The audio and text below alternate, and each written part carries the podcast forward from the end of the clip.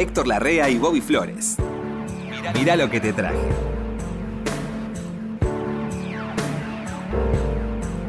Eh, ¿Por qué me mira fijo? Lo miro fijo, Héctor, porque a mí me llegan cosas de UD, porque la gente cree que UD y yo convivimos. La gente cree No que- me diga. Mire, ¿Cómo se dio cuenta? le voy a mostrar, Héctor. Usted, Ud. una figurita con su cara. Ah, una figurita con mi cara. ¿Qué dije yo? Una figurita con su cara. La número 222, que es una figurita de, de álbum. ¿Que es un chiste? No, no, Héctor, un amigo mío que guarda sus álbumes. ¿Vio Fabián, el que vino el otro día? Sí. Es, él guarda todos los álbumes de figurita que tenía. ¿Esa Porque figurita se vendía?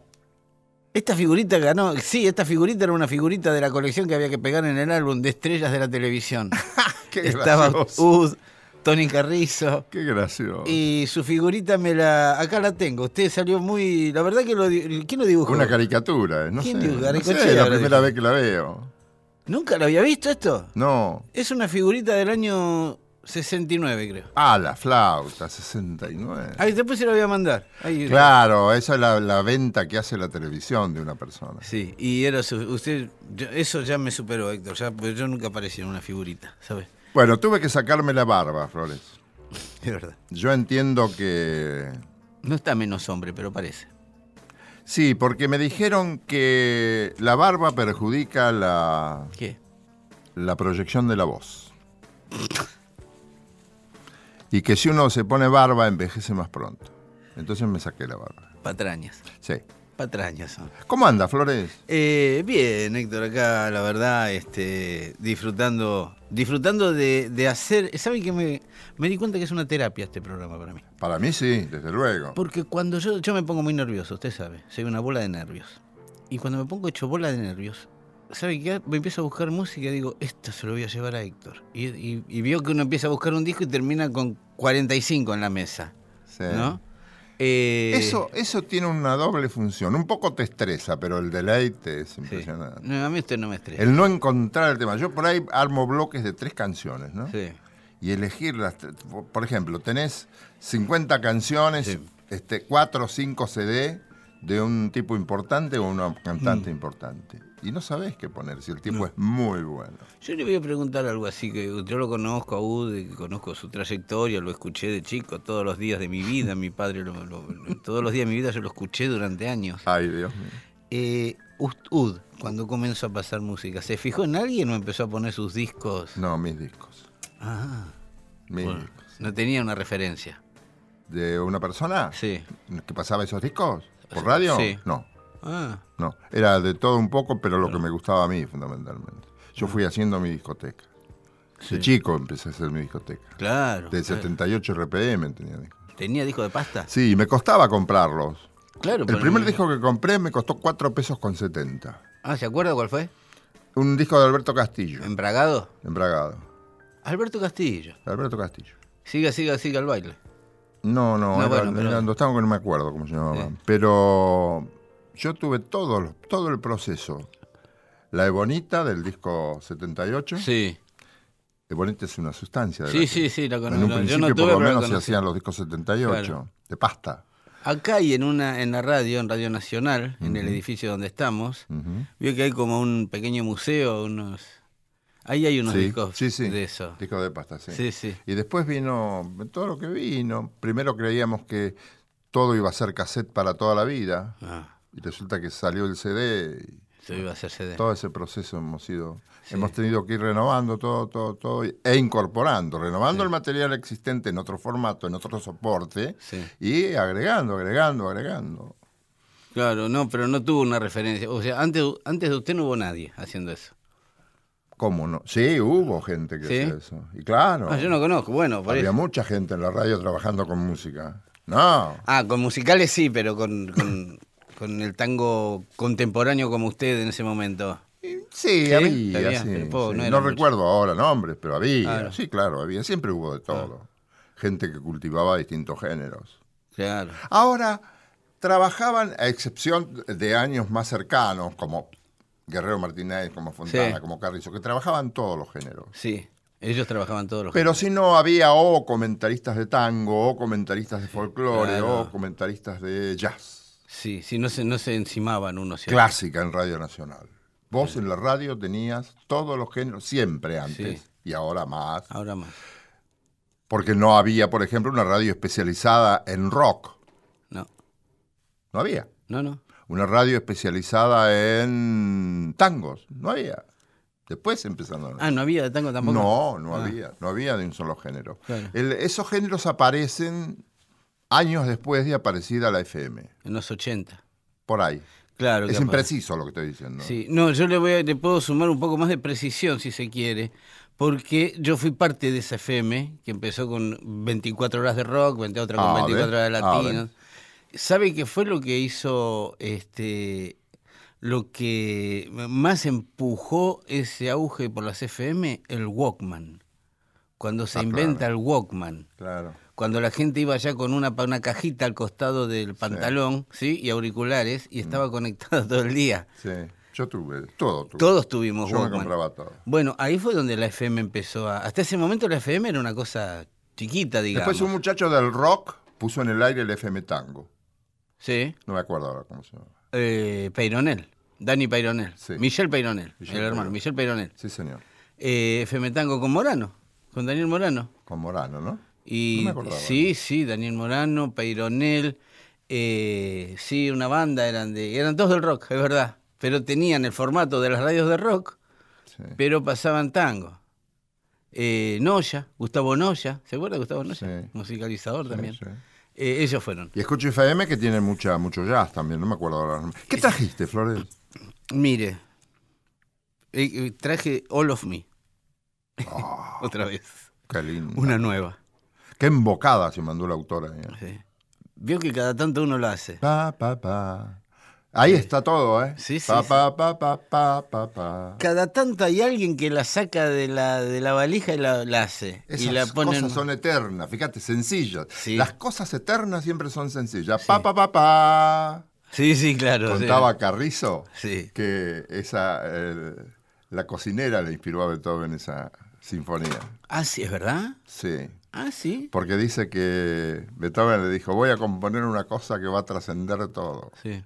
Dice, pero no, no me viene ahora a la, a la mente esa melodía que necesito y que me va a ser inolvidable. Sí. Y la cocinera se lo toma en broma y le dice, ¡Ja, ja, ja, ja! Eso es, dijo Sí. Beethoven. Sí, bueno, Herbie Hancock, eh, la otra vez yo vi un reportaje de Herbie Hancock, el famoso Watermelon Man, tun, tun, tun, eh, que le preguntan cómo se le ocurrió y todo. Dice, no, ese era el, el ruido que hacía el pito que traía el que vendía melones cuando Ah, que vendía sandías en casa. ¿Has visto? Cha, cha, cha, cha, cha, cha, y sabían que... Y ahí, bueno, mira. ¿Has visto? All of Me debe haber aparecido de algo así, de una, de alguna informalidad semejante, porque es tan perfecta Sí. y resiste todas las versiones. Ya escuchamos Pa, a- pa, pa. la de Eric Clapton, ¿se acuerda? La de Eric Clapton con Paul McCartney, Sí, una gran versión de esta canción. sí, sí. Bueno, ¿sabe quién la hizo ahora? Ahora no, hace un par de años, pero yo la encontré ahora. ¿Quién? Chaka Khan. Chaka Khan, la cantante de música disco, Sí. que la favorita de Prince, por ejemplo. Esa canción le gusta a todo el mundo. Sí, y, y yo no sé si la puede hacer todo el mundo. ¿eh? ¿No? Eso, güey. no sé. No, no sé, no sé, porque tiene, hay que tener, para hacer una canción que tiene tantas versiones tan maravillosas, Ah, bueno. Hoy, inventiva extraordinaria. también. hoy hacerla, hay que sumarle algo, porque si no, no, no, no, ¿no? Eh, Chaca tiene la virtud de haberse juntado con eh, una banda de. Ella tiene una banda básicamente de música soul, funk, disco, digamos, la música bailable, pero que son tipos que eh, son todos de conservatorio, esos muchachos. No son unos improvisados, ¿sí? Eh, entonces se metieron y, y hicieron un disco con algunos estándares del jazz. También hacen Toma el tren A, ¿eh? la de Duke Ellington, muy linda. Estuve entre esa y All of Me, pero me decidí por All of Me. Otro día vamos a pasar la versión maravillosa que hace Chaka de Toma el tren A. Pero acá le traje a Chaka Khan, divina Chaka Khan, eh, haciendo su versión de All of Me. ¿Le interesa? Sí, Vamos. Muchísimo. all of me. Why not take all of me? Can't you see? I'm no good without you. Take my lips, I'll never use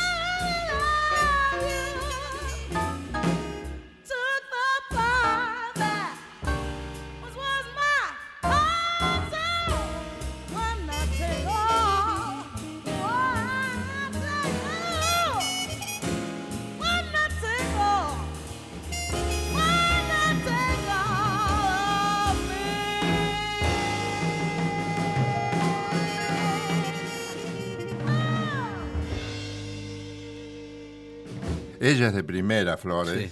Sí, sí, y sí. los pibes que eligió son todos de primera. Son pocos, cuatro o cinco tipos. Debe ser un sexteto. Un gran saxo, una gran trompeta. Sí, piano, batería, contrabajo. y un y- piano con una mano izquierda genial. Sí, sí. Ellos le llaman colchón, creo. El colchón, que hacen- el sustain.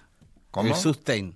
Sustain, ¿Ah, es sí? lo que sostiene, claro. Con la mano izquierda. Con la mano izquierda. Y unas armonizaciones hermosas. Sí, sí, una canción también que lo que decimos es. si la era- semana pasada fui al cine, Flores. ¿Otra vez? Mire usted. Mi amigo Bacaro, Uh, Bacaro. ¿Cómo anda? Qué, qué bien se peina Bacaro. ¿eh?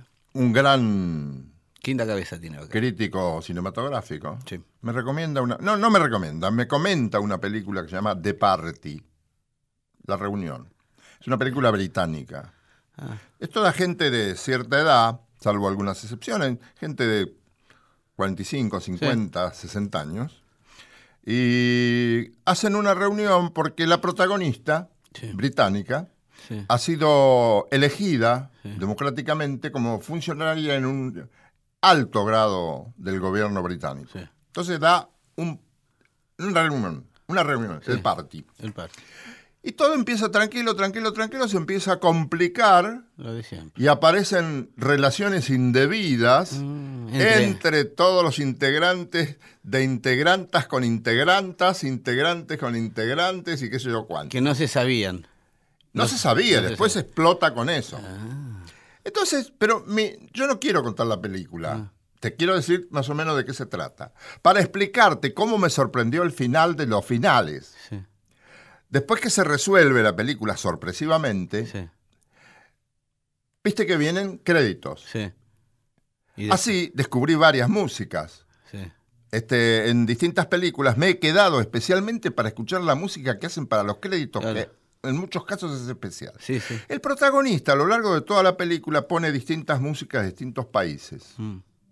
Cuando van los créditos, yo estaba sentado y escucho un tango tocado por Osvaldo Pugliese. Yo dije, Emancipación, un tango de Bevilacqua hermoso tocado por Osvaldo Pugliese. Emancipación. Digo, ¿acá qué pasó? Yo miré para todos Ah. lados, dije, ¿qué pasa? Un camión parlante. Sí. Este, ¿Qué pasa acá? Sí. Una película británica, contemporánea. Este, ¿qué, qué, qué es lo que está pasando? ¿Será tanguero el proyectorista y metió un tango por su cuenta? ¿Lo van a meter preso? ¿Qué sé yo? Sigue el tango, sigue el tango, sigue el tango. Y los títulos seguían. Se van los, se van los créditos, Sí. el tango dura tres minutos y pico, empieza de nuevo el tango y dice, este, Osvaldo Pugliese, entre los créditos, Ah, Osvaldo claro. Pugliese interpreta en inglés, ¿no? Sí. Este, Bar Exposición, tango de Alfredo Bevilacqua. Vengo y le pregunto a Bacaro, ¿qué pasó con esto? Sí. No, lo que pasó es lo siguiente, dice. ¿Vio usted que el protagonista pone en distintos momentos música interesante de todos los países? Bueno, la directora, es una mujer, la directora Sí. del filme, estuvo en la Argentina, vino a qué? ¿A hacer un documental y se enamoró con el tango, se Ah. enamoró del tango.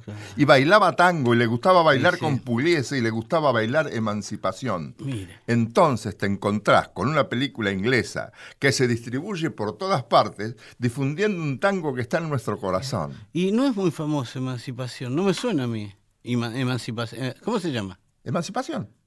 Sí, no, pero para un poco más grande que vos. Sí, sí. No, claro, mire qué bien. Muy, muy bien. Eso Sí. es lo mejor que puede pasar. Vas a ver qué lindo. Así sonó en el cine.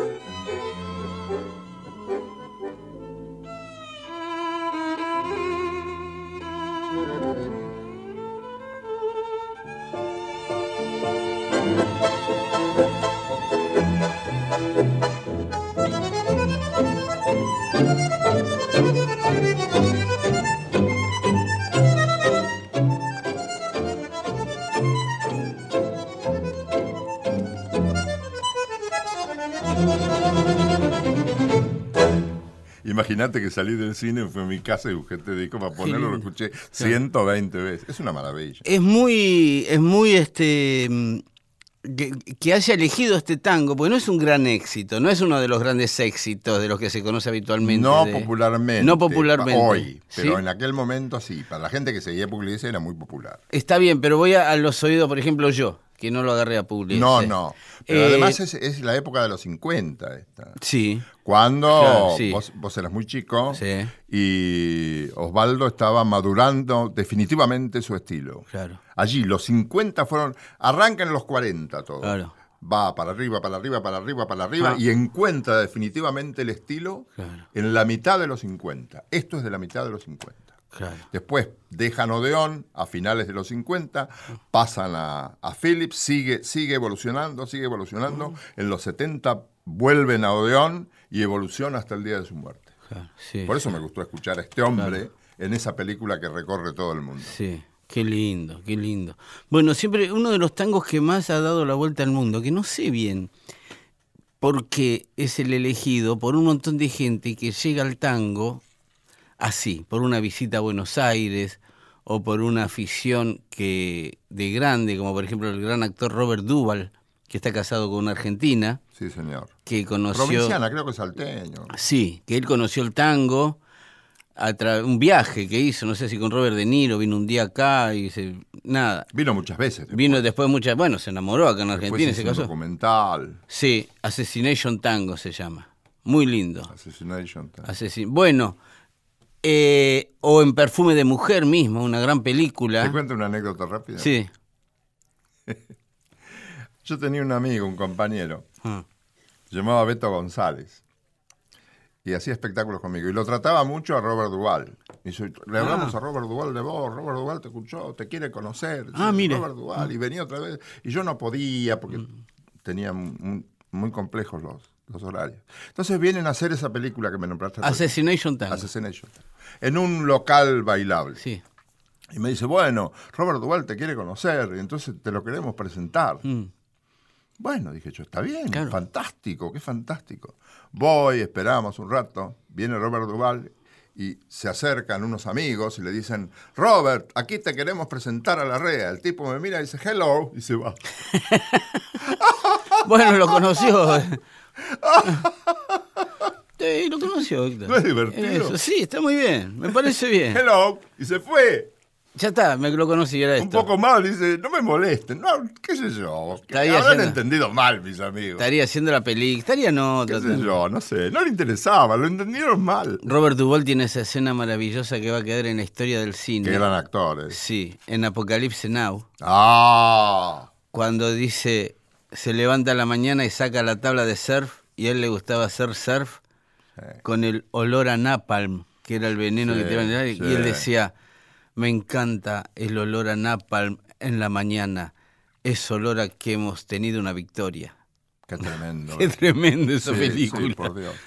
Bueno, Y el que bien lo hace, todo lo que hace lo hace bien. ¿eh? sí, sí, Hay una película que se llama El Juez, que dan vuelta a vuelta por televisión. el juez.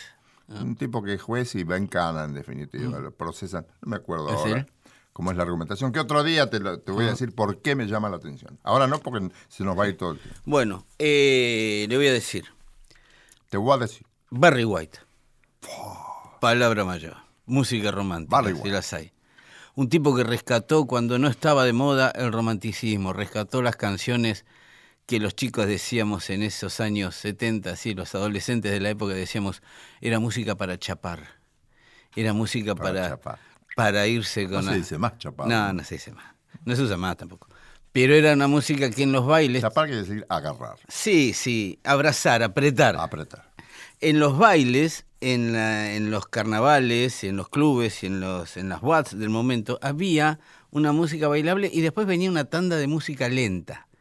20, 25 minutos, no más, de música eh, romántica, donde las parejas dejaban el frenesí de la danza y bailaban en otro frenesí interno. entraban en un frenesí más interno, ¿sí?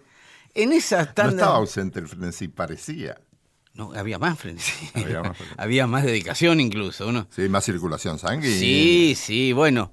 eh, en esas tandas de lentos los discos de Barry White eran infaltables. Yo era DJ que no podías no poner un disco de Barry White. Mm. Te miraban mal, te decían, ¿y cuándo pones Barry White? Eh, Barry White ha hecho del soul un, un lugar mejor cuando él hizo los discos, cuando él empezó a hacer... Él era productor de discos. El famoso Harlem Shuffle de los 60 era una, una producción de él. Él era productor. Después armó su propia orquesta y recién después empezó a cantar. Él, él no era cantante de entrada. Tenía una voz muy gruesa eh, que a las chicas las, las metía en un frenesí interesante desde el corazón hablando, ¿no? Y los muchachos no podíamos cantar las canciones de Barry White porque inevitablemente parecíamos unos gatos heridos. Claro, no, no hay que hacerlo nunca. No, entonces Barry White hizo un estilo que después siguieron un poco todos. Después todo cantante de soul, en un momento llegaba Barry White. ¿Vio cuando yo le cuento que Tom Waits decía el otro día que todos los crooners americanos le deben algo a Louis Armstrong? ¿Sí? Todos los cantantes soul le deben algo a Barry White. ¿Ah, sí? Sí, sí. Barry hizo Eso todo lo y Barry sentó las bases de lo que después sería un montón de lo que es el nuevo soul. hoy. ¿Quiere escuchar un buen Barry White, Mm. Sí, año señor. 76? Sí, señor. Esto se llama Playing Your Game, jugando tu juego. Es uno de los más grandes éxitos de Barry White. Dele. Vamos.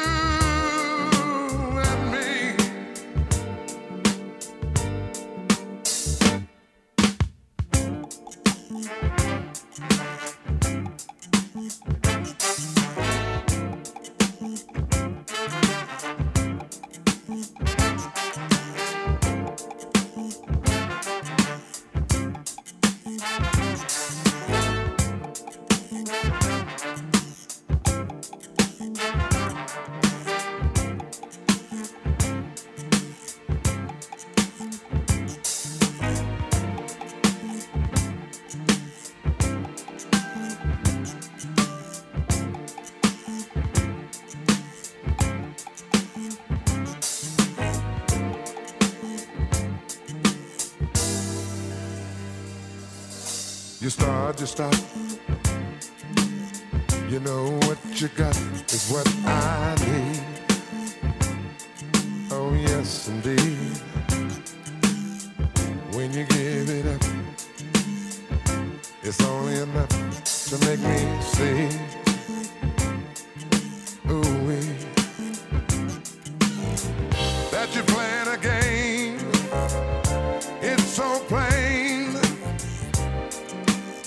You want me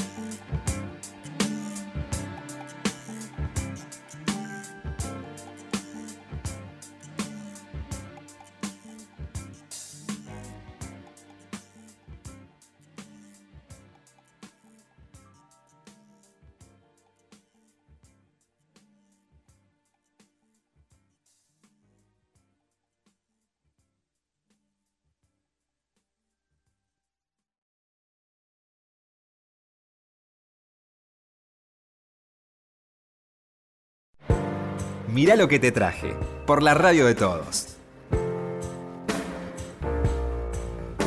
Sabes que a mí me gusta mucho Mina. Mina. Eh, mm, ahora encontré un sitio. Sí. Lo encontré ahora porque yo no, no soy de buscar tampoco. Pero hay un sitio que es el www.minamassini todo junto con doble z.com, donde está todo. Ella es Massini, ella se llama Mina Massini. Ana Mina Massini. Ana Mina Massini. Y vive en Lugano, ¿sabe? Y graba en Lugano. Lo que nunca me pude... eh, conseguí otro disco más con duetos. Sí, un montón. Siempre ando buscando, claro, yo reviso siempre porque vivo haciendo Sí, sí. por lo menos una visita cada dos días a una o dos disquerías. Te digo, mi locura pasa por ahí. Por lo menos cada dos días, pero a veces todos los días. Ah, sí. La mayoría de los días no encuentro nada porque Ah, ya está. Ya está. Ya estuvo ayer. Pero la vez pasada me encontré con esto y te quería... Lo que yo no entiendo es el porqué de los duetos. ¿Por qué artistas importantes de primer nivel, como Mina, como Tony Bennett o con muchos otros más, Luis Miguel. como Tom Jones, como Luis Miguel, hacen duetos con artistas que en muchos casos son de un nivel más bajo que ellos. En- Explícame por qué. Mire, no tengo, no tengo una explicación así eh, en totalidad del asunto. Le digo, una de las vertientes de los discos de duetos era eh, la posibilidad para muchos sellos grabadores de dar a conocer artistas que estaban desarrollando, que todavía no se sabía bien si eran buenos o malos, pero tenían algo, ¿sí? Entonces agarraban canciones de las que ya tenían el copyright, ya tenían los derechos, Sí. y eh, ¿sabe con quién pasó eso? Que fue una experiencia feliz, pero después no todas fueron felices. Con Nat King Cole y Natalie Cole. Ah, sí, me acuerdo. Natalie Cole la querían... Pero no fue posterior, no, no fue post-mortem eso. Sí, sí, sí, sí, pero voy a los discos de No, no, duetos. pero esto es en vida. ¿eh? Claro, bueno. Ah, nacieron con- grabando con gente. Claro, era una forma de meter a Natalie Cole en el, en el ámbito del jazz, que todavía le era esquivo, Mm. con un repertorio que ya estaba aprobado. O sea, era el repertorio de Nat King Cole.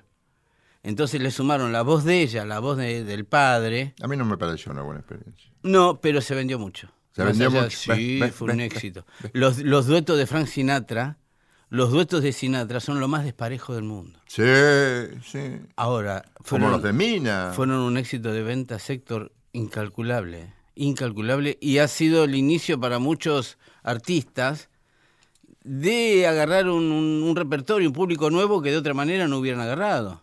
Vos sabés que hay un artista Ah. de que- del que se vienen vendiendo discos a lo loco a Sí. partir de su grabación con Bebo Valdés. Sí. Vos ya sabés quién es. Ah, sí, Diego El Cigala. el Cigala. A él llamó la gente de Mina, porque Mina no habla con nadie ni graba con nadie. Sí. Bueno, el Cigala tiene con qué también. Hola Flores, yo quiero, Mina quiere grabar con vos. Nah. Bueno, voy a visitar a Mina. No, no, Nah. Flores, no. Vos cantá Ma- ahora. Ah. Nosotros te grabamos y vos grabás lo Claro. que te decimos y Bueno. después cosas. Mina no la vas a ver. No la ve nadie. Mina, ni los músicos la ven. Bueno, con Sinatra pasó eso. Estaba en la, no estaba Sinatra, estaba muerto ya. Ahora usaron las letras. la- Con más razón. Claro, usaban la parte que había grabado Sinatra y dejaban el hueco para que cante otro. Hay un éxito extraordinario de la canción italiana, Mm. que es Un año de amor. Un año de más. Ese, ese año de amor Sí. fue, fue motivo para el dueto de Mina, Mm. aún vigente desde luego, Sí. Con Sigala, que cada vez vende más. ¿Querés escucharlo? Me encantaría. Dale.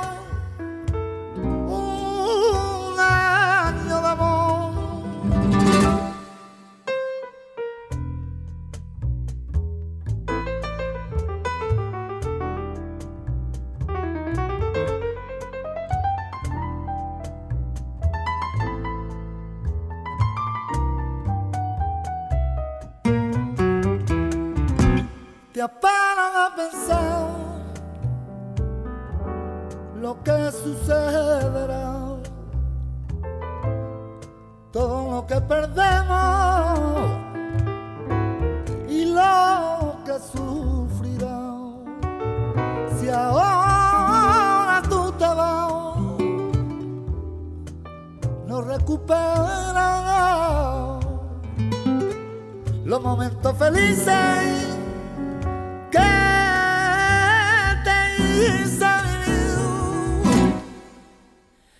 De noche y de noche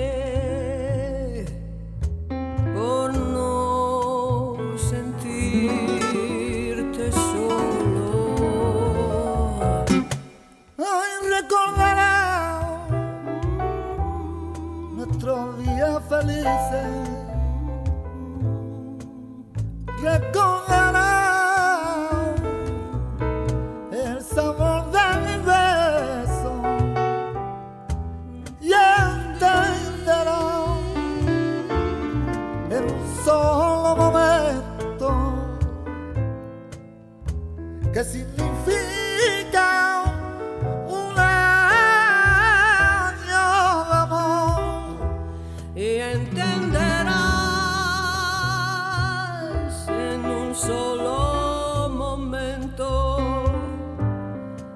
Significa un año de amor.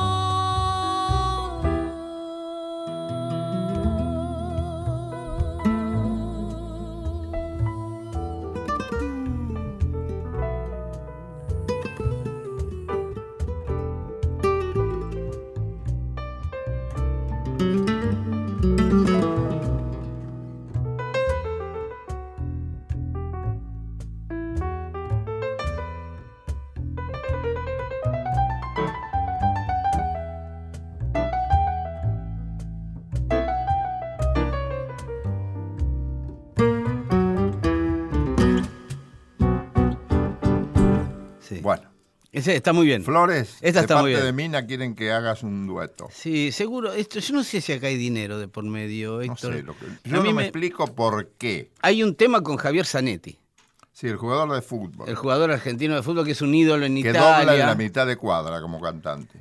Al fútbol jugará muy bien. Es Jugaría que muy el bien. tema, yo me acuerdo de esto, él, él, él habla en el tema, es Parole Parole, que acá lo hacía, Parole. ¿sabe quién? Silvana Di Lorenzo, Sí. con un actor que se llamaba Osvaldo Brandi. Sí.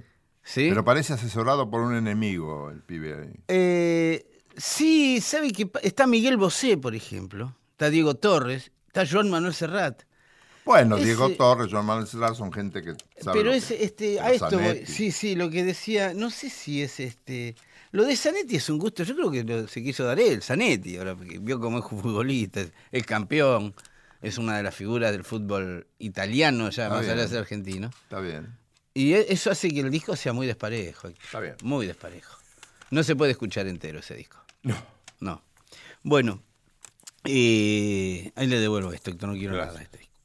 Le voy a decir algo. Dígame. Vio que hablábamos de Tim Maya el otro día. Tim Maya. Tim Maya. Que Es aparece. uno de tus predilectos. Sí, la verdad que es uno de mis predilectos. La verdad que sí, a esta altura este, ya lo pongo a la- al- al- en el mismo escalón que Marvin Gaye, por ejemplo. Tim Maya. Me parece Mira un vos. autor brillante, cante- también un tipo que ha lidiado con, con verdaderos demonios en su vida y los ha podido superar, más allá de la, del, con el arte, con su vida personal, un tipo que se ha, de- ha sido pastor evangélico durante unos años, después largó todo y se dedicó al alcohol otra vez, y después se dedicó a la vida sana del deporte, nada, hizo todo. Estaba el hijo, Leo Maya, que pusimos una canción el otro día maravillosa. Sí. Vamos a tener más de Leo Maya, porque tengo más discos de Leo Maya. Este es el sobrino. Este es el primo de Leo. Este es el sobrino de Tim. Sobrino de Tim. Eddie Mota, sí. Eddie Mota. Ah, lo conozco, Claro, sí, ha venido mucho a Buenos Aires. Sí. Eddie Mota es un gran fan, muy, muy, este, de, de una dedicación casi mayor a la nuestra del rock argentino. Él conoce Eddie Mota, yo he trabajado con Eddie Mota, eh, conoce a la perfección la discografía de Spinetta y Charlie García, por ejemplo. Mejor que yo. Mejor que cualquiera de nosotros, que tenemos los discos, pero no me acuerdo cuál es primero, cuál es antes, él sí. Y muy fan de Rodolfo Alchurrón, un tipo que no es para nada popular. No, pero es un gran músico. un gran músico, pero para nada popular. No. Y él es, eh, Eddie Mota es uno que tiene todos los discos de... Sí. de- y No me diga. Sí, sí, me pedía a mí, yo no, yo no tengo. ¿Cómo Tiene no tenés discos de...? Sí, sí, sí, sabe mucho Eddie Mota. Entonces, eh, muy fan de Luis Alberto Spinetta, a quien conoció ya en la última época de Luis. Eh, y, y en el último, uno de los últimos trabajos de Eddie Mota, que se llama AOR, el AOR es un estilo de música muy americano que es Adult Orient eh, Research. Es música para adultos. Mm. No es música adolescente, no es Disney. Es un ranking de música de gente más grande.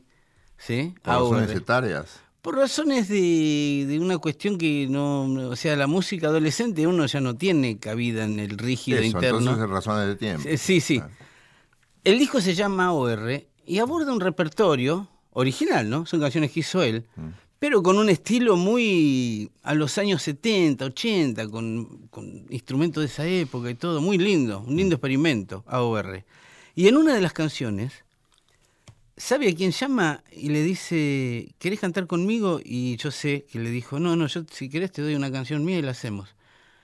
Dante Spinetta, el Ajá. hijo de Luis Ajá. de Ilia Curiaquian de Valderrama, ¿no? Hoy ya solista, un tipo con una carrera ya propia. Sí, sí.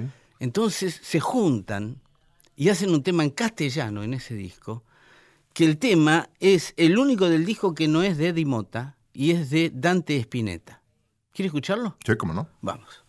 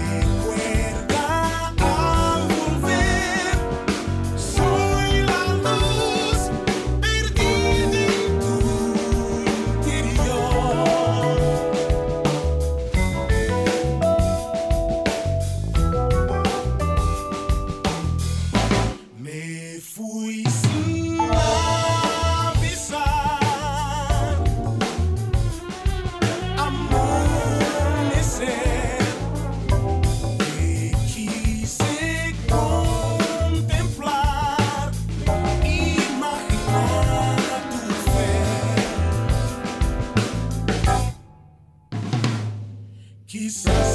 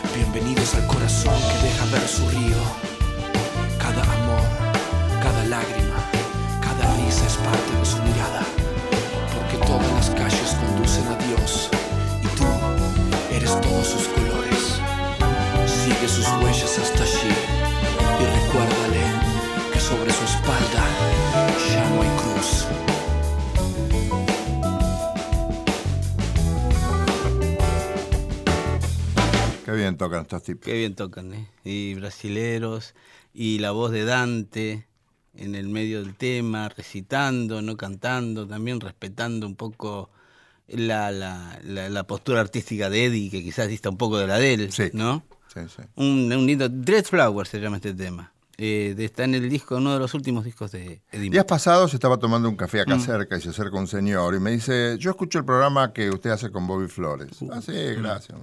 ¿Por qué no pasa eh, unas- algunas grabaciones de Pueyrredón Arenales, que eran unos, unos sketches cómicos que iban Sí, en sí. rapidísimo? Digo, no, porque yo no guardo nada. Primero que no tengo y además que es un espacio de música. Entonces pensé, Mm. Yo no guardo nada. Yo digo que las cosas Ya por sé, radio son del aire Sí, y se van con el aire. Sí, como y quedan en la gente. Alguna sí vez se va nuestra vida también, Eh. sí, y quedan en la gente. Ahí están grabadas en la gente. Si se han divertido, hemos cumplido nuestro propósito. Pero el doctor Pueyrredón Arenales, gran amigo mío, Víctor Arriaga era el nombre.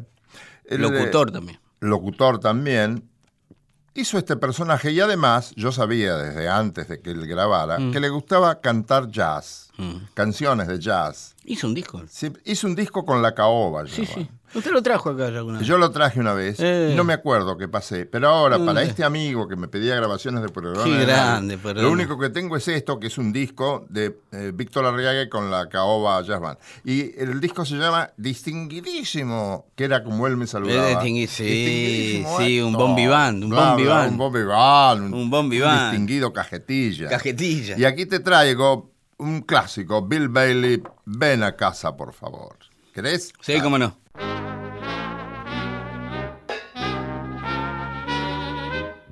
Want you can home, Bill Bailey, want you can home.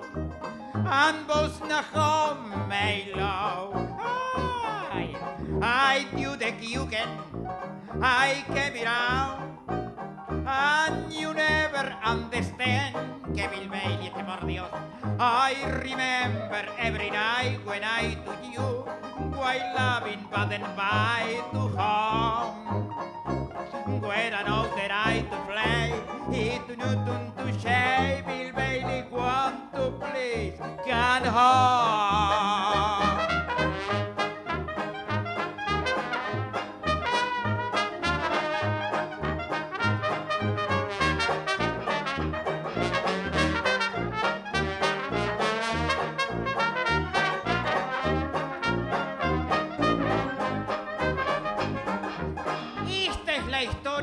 Legendario Bill Bailey, persona de mi amistad y ciudadano de New Orleans, que desde puber tenía la maldita costumbre de pegarle a las mujeres. Bill Bailey era como, como el caballo de un ciruja, donde veía botellas se paraba. De carácter entrado en descomposición, Bailey también era afecto a las bebidas espirituosas, a las chicas traviesas, esas que fuman y se ríen fuerte, a los menesteres lúdicos y a la hora de fabricarse los roedores. eh, bueno, eh, tanto le daba Michelle Pfeiffer como, como Leonardo DiCaprio. Cansada de los castañazos y de tanta infidelidad, un día su agraciada consorte Jennifer, simple visito previo, le puso la maleta en la puerta y lo obligó a tomarse la panaga. Pero claro, la liberada Jennifer no pensó que ahora tendría que mantenerse solita. Agobiada por las facturas de luz, gas, teléfono, impuesto inmobiliario, aguas misisipianas y automotores con oblea incluida por única vez, decidió buscarse un ingreso pecuniario razonable, digamos. Todo New Orleans la recuerda aún con su carterita al hombro, transitando por el barrio francés, deteniéndose en cada esquina de Bourbon, Dauphin, Rampart, Basin o Charté, promocionando quizás alguna cadena hotelera porque ella aseguraba ofrecer servicio completo. Pero, contrariamente a lo que ocurrió con esta muchacha, la cosa no caminó. Fue entonces que Jennifer se convenció que las cornamentas son como las muelas. Cuando salen duelen, pero después ayudan a comer. Metió el Stradivarius en bolsa y se dedicó a recorrer los boliches de onda pidiendo los gritos Bill Bailey, Bill Bailey, por favor vuelve a casa. Ay.